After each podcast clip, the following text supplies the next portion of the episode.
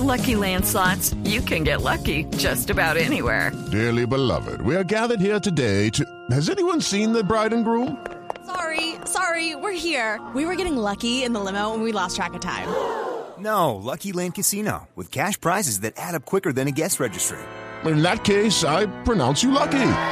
Play for free at LuckyLandSlots.com. Daily bonuses are waiting. No purchase necessary. Void where prohibited by law. 18 plus. Terms and conditions apply. See website for details. Una señal que se enlaza.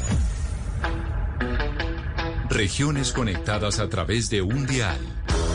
A partir de este momento, Oscar Montes, Ana Cristina Restrepo, Hugo Mario Palomar, Valeria Santos, Gonzalo Lázari y Camila Zuluaga analizan y debaten el tema del día. El tema del día. Colombia está al aire.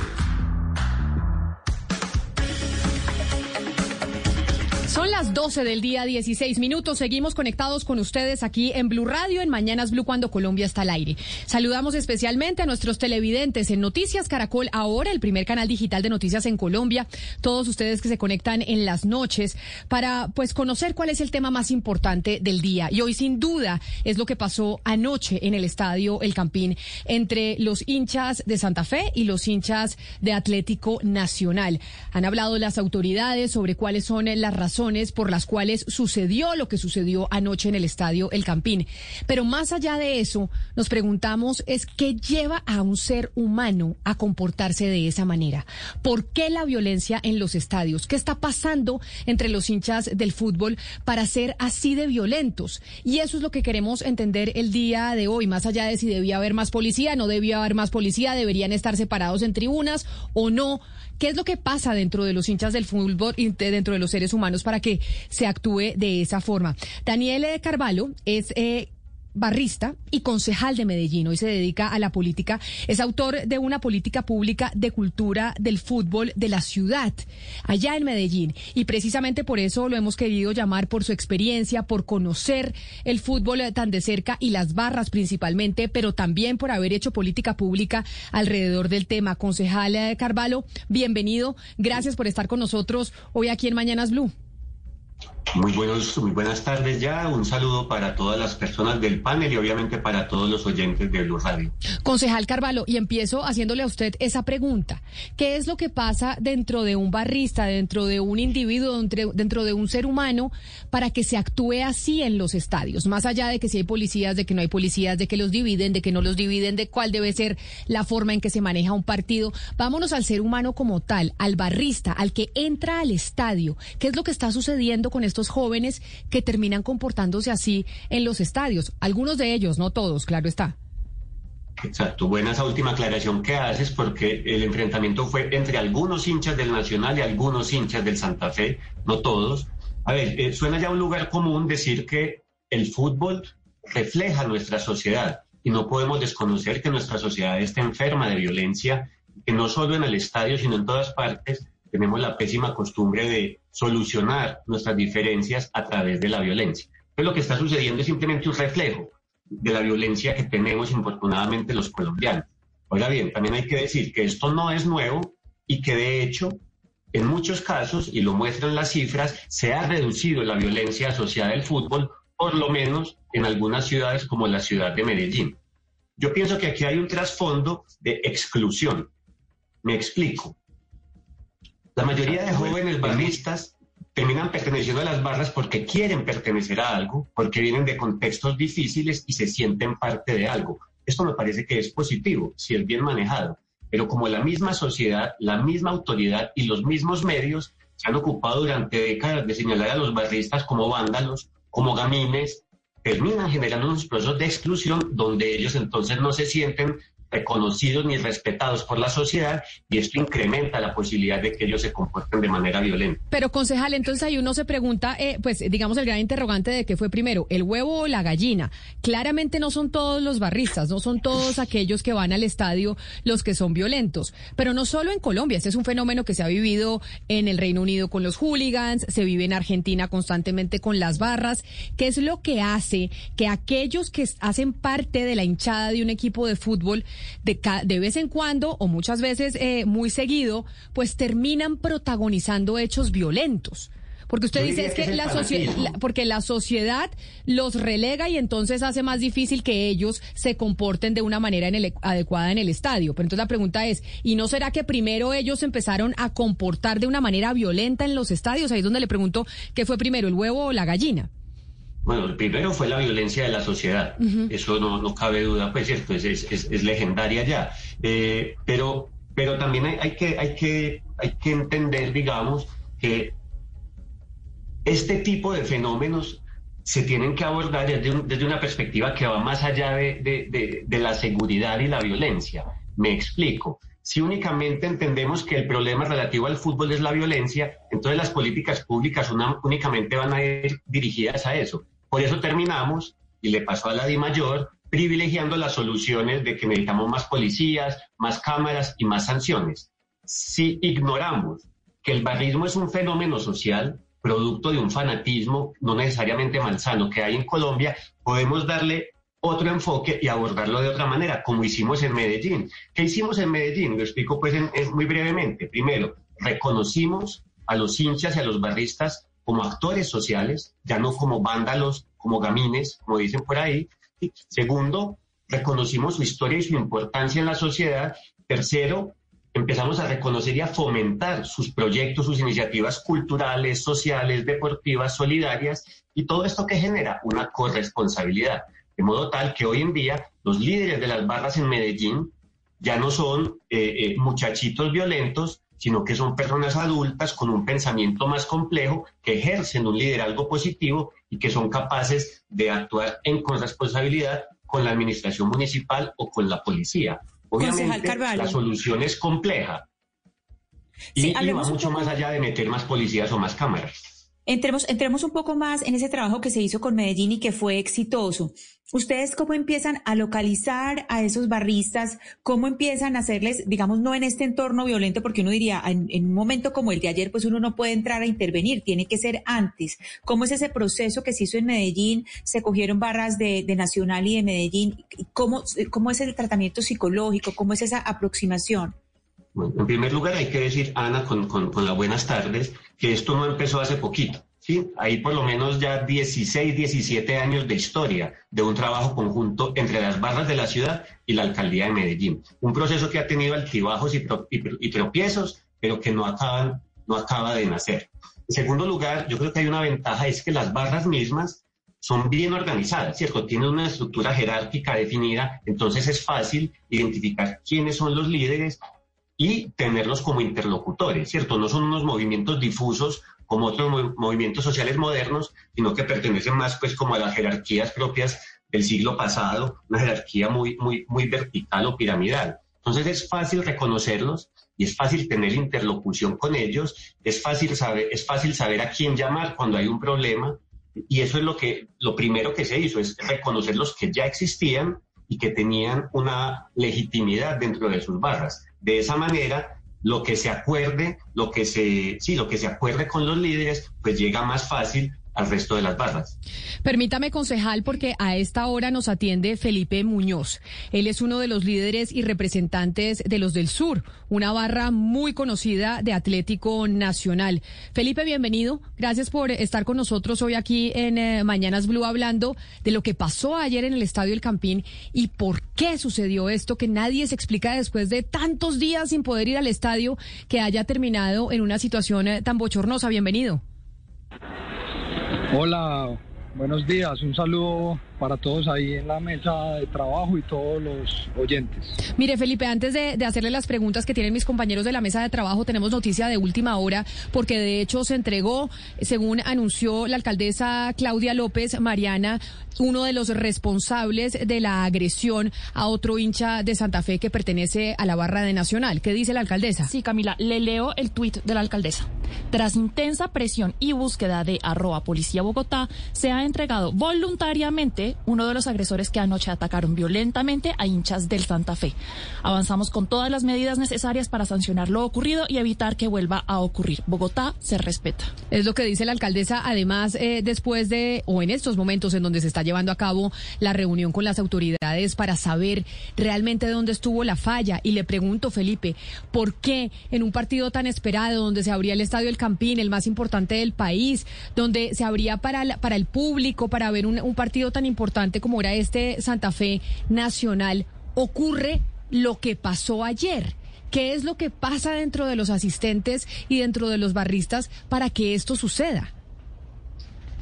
Bueno, yo antes de, de, cualquier apreciación al respecto, quiero cumplir con decirles que este es un tema un poco perdido para nosotros los barristas desde el punto de vista de las explicaciones. Es decir, más allá de todo el abordaje que nosotros podamos hacer, aquí hay un asunto totalmente perdido y es que no hay nada que nosotros podamos explicar que justifique, por supuesto.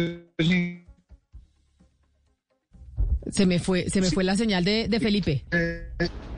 Vamos a ver si, vamos a ver si puedo Vamos a ver si puedo recuperar a Felipe porque estamos teniendo problemas con la comunicación, pero me parece importante oírlo. Mientras tanto, saludo a Diego González, él es líder de la Guardia Albirroja Sur, también una de las barras eh, muy importantes eh, de Santa Fe. Me dicen que está conectado eh, Diego en estos momentos o no. No, me dicen que no está conectado Diego en estos Acá momentos. ¿Me escuchan? Ahí lo escucho, Felipe, adelante. Te decía que este es un tema un poco perdido para nosotros, porque realmente no hay explicación, o más bien no hay una justificación al respecto. Explicaciones pueden haber muchas y pues lamentablemente ninguna va a poder sensibilizar al hecho de lo ocurrido ayer. Lo que yo sí te puedo decir, Camila, y al concejal Daniel y a todos los participantes, es que estamos muy dolidos eh, por la situación. No es algo que nos enorgullezca a los barristas de Atlético Nacional, es algo con lo que hemos peleado y luchado toda la vida. Y pues así parezca increíble, eh, es algo que rechazamos y que no queremos que ocurra nunca más. Yo tengo una explicación respecto a cómo ocurrieron las cosas, pero creo que es lo de menos. Aquí no es necesario ver quién empezó y quién siguió, sino simplemente que en un evento de masas, después de una pandemia y, y bajo un montón de circunstancias logísticas, de seguridad y de compromisos, lastimosamente ocurrió lo que ocurrió ayer y aquí estamos pues como para dar la cara y representar una vez más lo que podamos decir al respecto para que esto no vuelva a ocurrir. Sí, Felipe, pero como el doctor Daniel Carvalho Mejía nos contaba, estas son organizaciones muy jerárquicas. Es decir, ustedes como líderes también tienen una responsabilidad. Entonces, pues sí, está bien que lo rechace, pero de alguna manera no es suficiente. Yo quisiera que usted me dijera, ¿qué hacen ustedes como líderes de estas barras para evitar que se enfrenten de esta manera, para evitar que sean tan violentos, que eso es lo importante? ¿Cuál es tu nombre? Mariana. Mariana, buenos días. La verdad, me tomaría dos o tres horas contarte todo lo que hacemos, porque hacemos miles de miles de cosas que una vez más te digo, va a ser muy difícil que después de que yo te las cuente se pueda entender todo el trabajo que nosotros hacemos, incluso porque también yo creo que eh, en el ámbito del periodismo y en el ámbito deportivo hay muy poca disposición a aceptar que nosotros hemos hecho cosas importantes. Yo lo que puedo decirte, Mariana, es que nosotros no tenemos una organización eh, militar más allá de que haya ciertas jerarquías piramidales como las que nombra el concejal. Y en ese orden de ideas nosotros no tenemos cómo contener que una persona no cometa un delito. Nosotros tenemos un liderazgo eh, voluntario, pero pues realmente no somos la policía y tampoco somos el núcleo familiar. Sí. Pero esto no quiere decir que estemos indiferentes a que estos hechos ocurran. Cuando ustedes narran que se entregó el muchacho, pues esto ha sido un trabajo de 12 horas seguidas, eh, eh, hablando con el líder que le corresponde a este muchacho y a los compañeros de Bogotá para decirle que se tiene que entregar y que tiene que responderle a las autoridades y que esto no puede pasar desapercibido y que no es una cosa para sentirnos orgullosos y que aquí es la terminología del aguante y de ser muy hombre y de, y de, que, y de que conmigo no se meten eso en un país como Colombia ya no puede tener más sentido. Entonces, no sé si te pero, respondo pero... al menos diciéndote que hicimos un trabajo para que el pelado se entregara, para decirle que esto es muy grave y para seguir con la conciencia de que no puede volver a ocurrir. Pero mire, escuchando este testimonio y también escuchando al concejal Carvalho, uno se pregunta por qué muchas veces unos programas o unas iniciativas que han mostrado éxito en el caso de Bogotá, como fue la de eh, fútbol, fútbol goles en paz, que lideró en su momento el padre Alirio López, Monseñor Alirio López ya fallecido, quedan como de a mitad de camino. O sea, son procesos que de verdad hoy en día tendrían muy buenos resultados, pero quedan estas iniciativas abandonadas y al garete.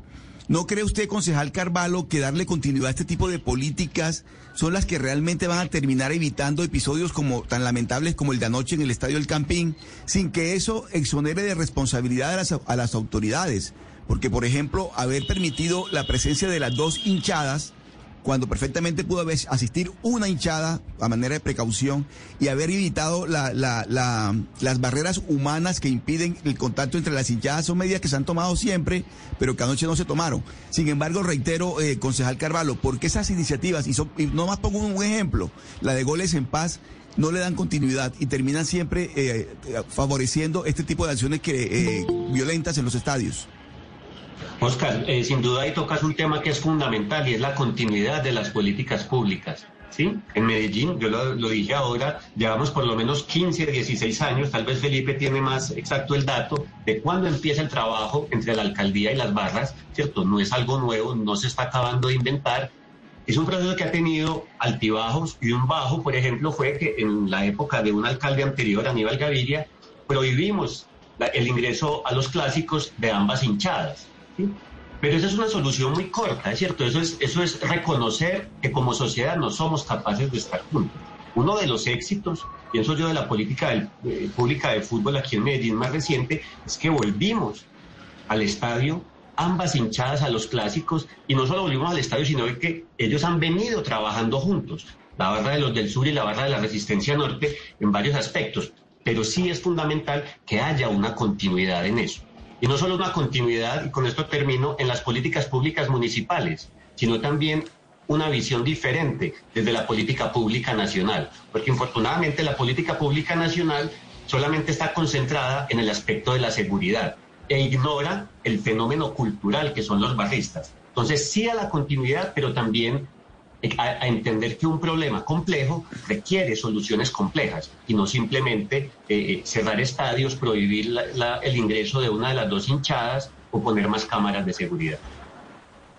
Y por eso yo le quiero preguntar a Felipe un poco tratando de entender pues la complejidad detrás de este fenómeno, porque usted nos decía ahorita, pues es que nosotros ya le decimos a nuestros compañeros de las barras que ya esa masculinidad no cabe acá, que ya ese tema, digamos, de yo macho, jerárquico, etcétera, tengo que venir a pelear, no cabe.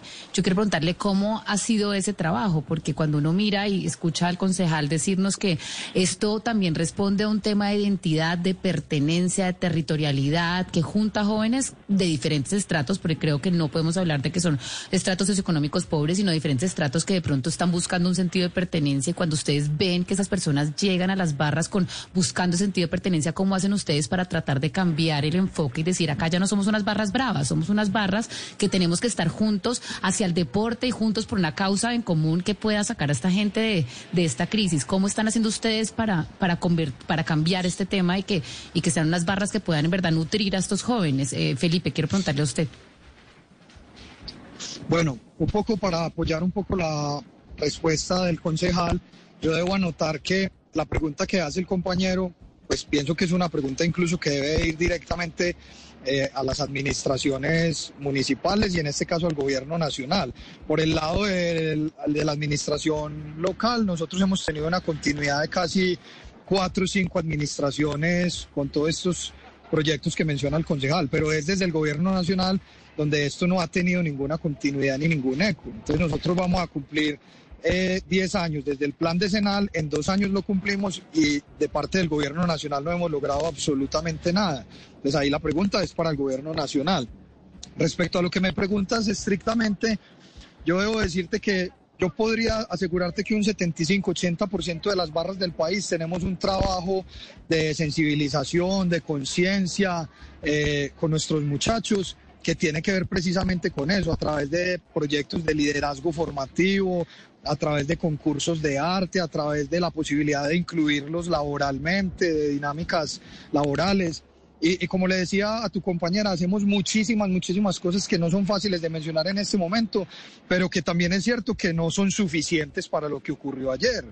Y ahí es donde está nuestra frustración, porque yo como líder barrista acepto y reconozco y hago un mea culpa de un montón de cosas y tengo que decir que no nos alcanza, que, que, que no somos capaces de llegar a, al alma del pelado para decirle que la violencia ya no puede ser más válida en nuestro país. Y ahí lo reconozco y hago un mea culpa en nombre de muchos barristas colombianos para decir que falta mucho pero también que no somos los únicos actores responsables de esta situación. No, sin lugar a dudas que no son los únicos responsables y por eso lo decía el concejal Carvalho en Medellín. O sea, nosotros tenemos la violencia arraigada en nuestra sociedad y esto se demuestra en lo que está pasando en los estadios. Sin embargo, Felipe, usted como representante de los del sur, esta importante barra de Atlético Nacional, usted nos decía, yo tengo una explicación de qué fue lo que pasó, pero eso no importa porque asumimos la responsabilidad de que esto no debería suceder en ningún estadio del país. Pero a mí sí me parece preguntarle, me parece importante preguntarle qué fue lo que pasó ayer. O sea, desde su visión,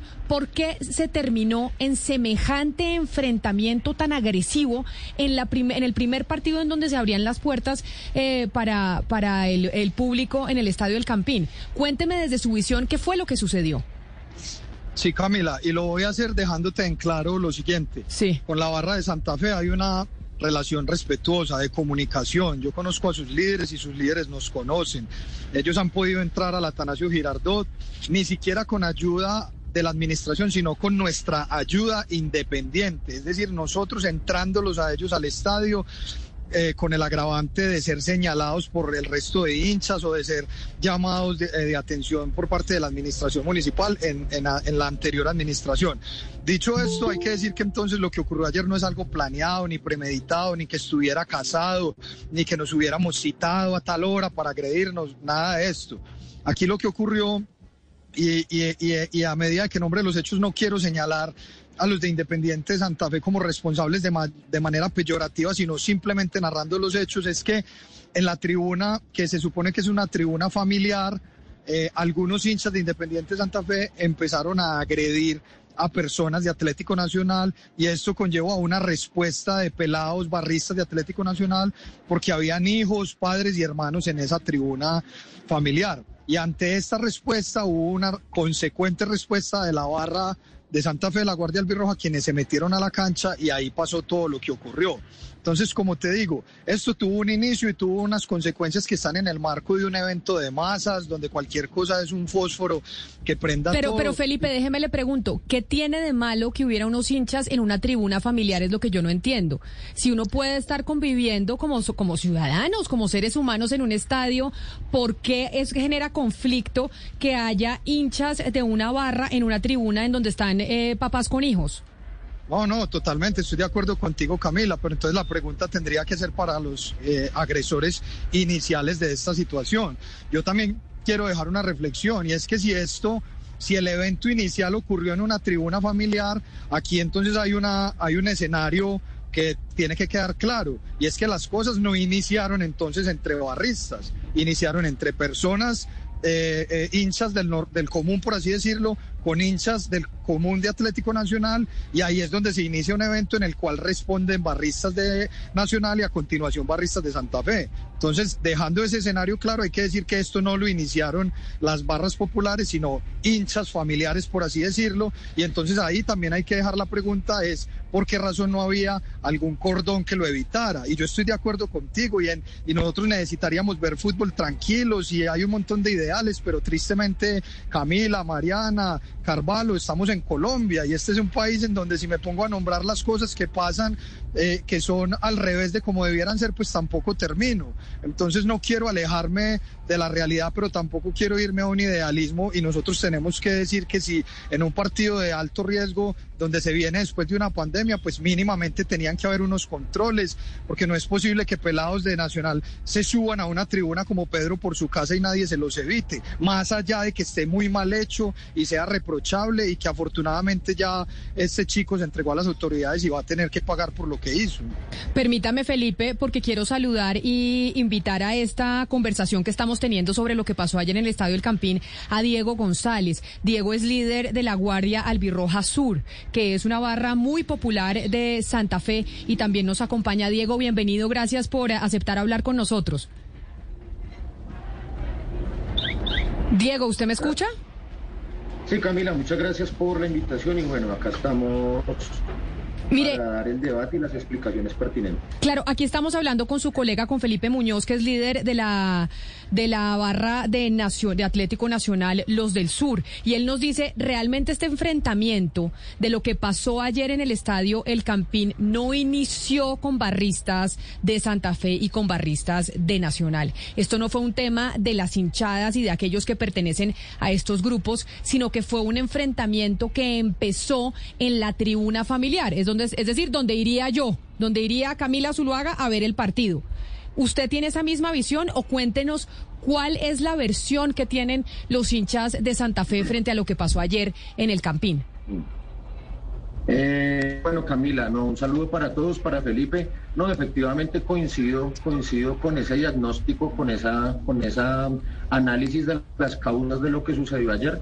Efectivamente inició por un acto de intolerancia, unos improperios, unos insultos en una tribuna familiar, eh, donde supuestamente hay hinchas del común, donde hay hinchas que no pertenecen a las barras y que no tienen por qué, em, digamos, materializar hechos de violencia y por supuesto esto trascendió a las barras populares tal cual como usted lo explica. Eh, concejal Carvalho, hay una hay un debate con base en los en los hechos de ayer muy grande y es si se debía interrumpir o no el partido y aquí estamos hablando de las decisiones que se toman en caliente tanto para la administración, para los que toman esa decisión como para los que están en medio de todo lo que está sucediendo. ¿Cuál fue la cuál era la decisión correcta para tomar ayer? Eh, Ana, esa, eh, creo que ese, debate es súper importante. Yo, yo creo, pongo el ejemplo de lo que están haciendo en algunas ligas europeas, cuando hay cantos racistas o, o actos racistas, suspenden los partidos.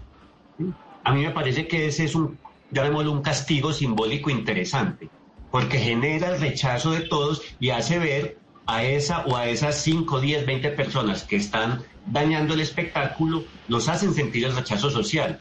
Todo el mundo fue al estadio a ver fútbol. ¿Qué pasa si cortamos el partido? De pronto empiezan a entender que ese tipo de actos va en contra de lo que supuestamente dicen defender y también pienso yo que va a permitir como filtrar un poco eh, eh, a los miembros de las barras, ¿cierto? Si finalmente estamos aquí es por el fútbol, aquellos que impidan que se desarrolle el partido de fútbol, pues tienen que ser expulsados. De modo que a mí me parece que suspender el partido eh, puede ser un castigo simbólico importante en un caso de eso. Concejal, yo sé que usted se tiene que ir, pero antes de que se vaya, me parece importante preguntarle sobre lo que están diciendo tanto Felipe Muñoz de las barras de Nacional como Diego González de las barras de Santa Fe. Y es que aquí nos estamos concentrando en los barristas. Pero lo que los dos coinciden en decir es que este enfrentamiento inició en una tribuna familiar, es decir, en la tribuna donde va cualquier persona que no pertenece a ninguna de las dos barras y ahí es donde se dio el fenómeno de intolerancia, ahí es donde arrancó todo, ahí cómo se maneja, porque estamos hablando de que los barristas no fueron los que empezaron a pelearse, empezó a pelearse una persona con una camiseta de Santa Fe que tal vez le dijo a uno de Nacional, usted no tiene por qué estar aquí, ahí eso cómo se maneja.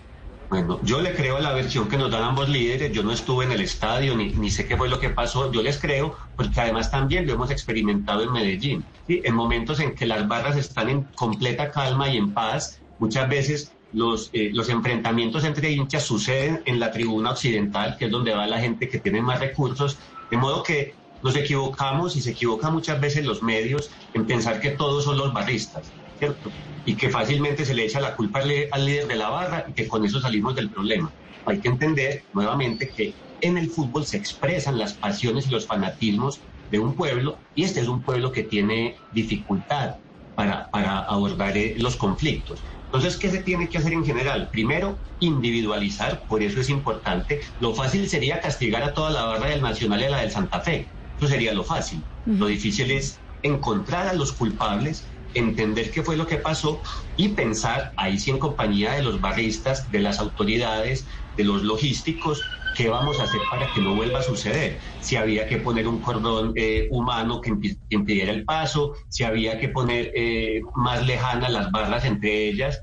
Yo insisto, no se puede pretender que haya soluciones generales, sino que hay que entrar a los casos particulares. Por fortuna, ciudades como Medellín o como Bogotá, pues tienen la capacidad técnica de, emprender esos procesos, de ir a, encontrar al culpable, de ir a sentarse con el barrista y de establecer nuevos protocolos. Me parece que, nuevamente, la solución es más compleja, pero esa es la que creemos. que, verdaderamente sirve en estos casos. Pues concejal Daniel Carvalho, gracias por, por habernos acompañado. Sé que usted se tiene que ir a una reunión, pero le agradezco enormemente este tiempo para atendernos aquí en Blue Radio. Feliz día para usted. Muchísimas gracias a todos y todas y pues especialmente a los oyentes y a los barristas que nos escuchan. Claro que sí. Y aquí estamos, seguimos con los líderes, Sebastián, de las barras eh, de Santa Fe y de Nacional, que fueron pues los que protagonizaron este evento ayer en el Campín. Sí, quería comentarle a Felipe. Es cierto, Felipe, hay un tema social de exclusión y eso no se puede negar, pero ese tipo de cosas de soluciones son de largo plazo. Y ustedes tienen que reconocer que aquí hay un negocio privado del que viven muchas familias, de que hay una persona que compra una boleta y quiere estar tranquilo. Entonces, de corto plazo, para allá Felipe, cómo se disciplina las barras, pero disciplinarlas de verdad porque esto pasa todos los años muchas veces. Responsabilidades individuales, castigarlos por seis meses, como ha pasado en muchos países del mundo, porque entenderá que hay patrocinadores preocupados, equipos preocupados, plata que se pierde y familias que viven del negocio del fútbol y se necesitan soluciones para mañana, no para dentro de diez años. Pues Sebastián, eh, permítame decirle que en este caso yo no lo veo ni me interesa tanto velar por el negocio ni por los ingresos económicos de nadie, sino más bien por la vida y la integridad de los seres humanos que tienen que ver pues con el fenómeno. Entonces, en ese orden de ideas yo dejo varias reflexiones. Eh, primero, las barras somos ciudadanos de un país lastimosamente ensangrentado y aquí pues me gustaría preguntarle también a muchos otros actores sobre su responsabilidad. A la Mayor por una carnetización que se suponía que iba a evitar esto y nunca lo logró y bueno, y otro montón de temas pues que también me quedaría acá eh, mencionándolos eh, de largo tiempo. Yo lo que prefiero hacer es nuevamente hacer un mea culpa, decir que nosotros somos responsables de mucha parte del fenómeno y que seguimos trabajando. Eh, yo no veo viable que hasta hace dos o tres años un líder de Santa Fe le diera la razón a un líder de Nacional como está ocurriendo en este momento, o que un líder de Nacional cuente la verdad y un líder de Santa Fe diga que está de acuerdo con esa verdad. Y creo que este es un inicio. Y es que si podemos tener la sensatez para estar de acuerdo en nombrar los hechos, en cómo ocurrió y en que no vuelvan a ocurrir, pues es un primer paso. Ya otro tipo de respuestas, créanme que no las tengo porque somos líderes voluntarios de barras, pero no somos ni gobernantes, ni empresarios, ni dirigentes somos pelados tratando de ver cómo podemos eh, trabajar por la convivencia en el fútbol porque nos duele el país y no lo queremos ver más manchado de sangre. Pero eso que usted dice es muy importante y es cierto. Aquí estamos con Felipe Muñoz, eh, líder de los del Sur, la barra de Nacional, y estamos con Diego González, líder de la Guardia Albirroja Sur, que es la barra de Santa Fe, hablando de lo que pasó ayer y hablando, discutiendo sobre por qué nos pasan este tipo de cosas a nosotros en Colombia. Pero antes de irme con Diego González, quiero irme con Juan David porque ya la alcaldesa de Bogotá se está pronunciando en estos momentos después de, su reunión eh, con la Fiscalía, con la DIMAYOR y anunciando decisiones de lo que va a pasar con el fútbol, el Estadio El Campine en Bogotá. Adelante, Juan David. Hola Camila, sí, aquí José David. En estos momentos habla la alcaldesa Claudia López. Escuchemos las medidas que se van a anunciar en la ciudad. Que nos amarguen sistemáticamente la felicidad de las cosas que más nos convocan, como el deporte, como el fútbol. Hemos acordado discutiendo con los equipos, con los clubes, con la DIMAYOR. Le agradezco mucho a Eduardo, el presidente de Santa Fe, a Fernando, el dirigente de DIMAYOR, algunas medidas que vamos a tomar. Empiezo por las que dependen de Bogotá y que adoptaremos de ahora en adelante. Para permitir el retorno de público, desde anoche suspendimos el ingreso de público a los partidos de nuestra ciudad. Partidos podrá ver, como se lo hemos manifestado a Fernando y a los equipos, pero sin público. ¿Hasta cuándo? Hasta que se cumplan las siguientes condiciones. En adelante, en los contratos de arrendamiento que hagamos del estadio, del campín o de techo, quien quiera usarlo deberá cumplir cuatro condiciones adicionales a las vigentes. La primera, los clubes deberán garantizar un mejor registro y venta de las boletas para que sepamos quién compra esa boleta y quién ingresa a los estadios. La segunda, los clubes tendrán que garantizar no solamente equipos de logística, como han tenido tradicionalmente, sino también equipos de seguridad y convivencia que trabajen en coordinación con nuestra Policía Metropolitana para garantizar la adecuada convivencia y seguridad dentro del estadio. La tercera, esos equipos de logística, seguridad y convivencia que en adelante deberán tener, tendrán que garantizar al interior del estadio la debida ubicación de las diferentes barras y el distanciamiento adecuado y preventivo entre las mismas. Esa fue una de las cosas que evidentemente no se cumplió anoche y que terminó desafortunadamente permitiendo estos hechos lamentables. Y la cuarta, los clubes, como ha ocurrido en los demás lugares del mundo, y las agremiaciones de clubes del fútbol, son corresponsables de trabajar en temas de convivencia con su hinchada y con sus barras.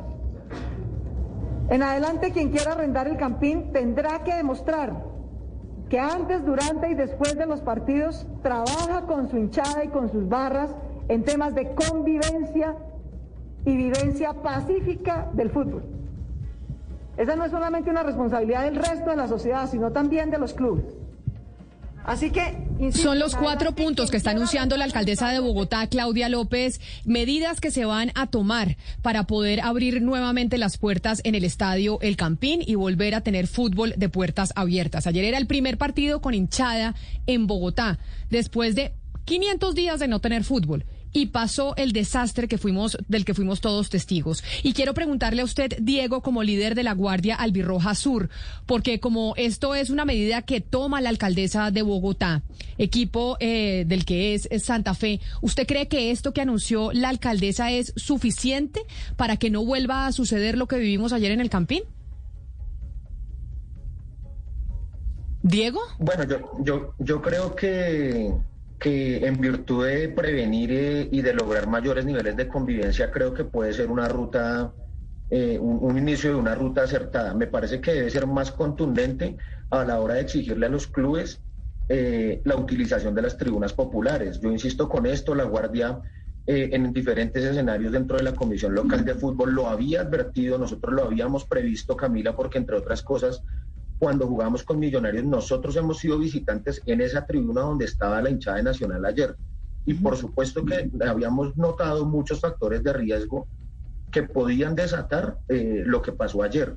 Entonces me parece que debe ser un poco más contundente a la hora de exigirle a los clubes eh, como organizadores del espectáculo que las tribunas populares, lateral norte y lateral sur, sean utilizadas para barras populares. Ahora bien, si lo que queremos es vender la experiencia y promover una tribuna familiar eh, desde la parte del mercadeo, como yo se lo entendí en Independiente Santa Fe, me parece que debe hacerlo como una tribuna familiar. Y una tribuna familiar, Camila, no es detrás de un arco donde, hay donde la batería de baños es insuficiente, donde no, donde no se ofrece ningún tipo de alimento, eh, donde no hay nada atractivo para los niños. Yo, yo, yo pensaría que, por ejemplo, si, si, si lo que se quisiera promover es una tribuna familiar, perfecto. ¿Por qué no hacerlo en la parte central de la tribuna oriental numerada o de occidental o en otra ubicación del estadio que sea muy pertinente para esto?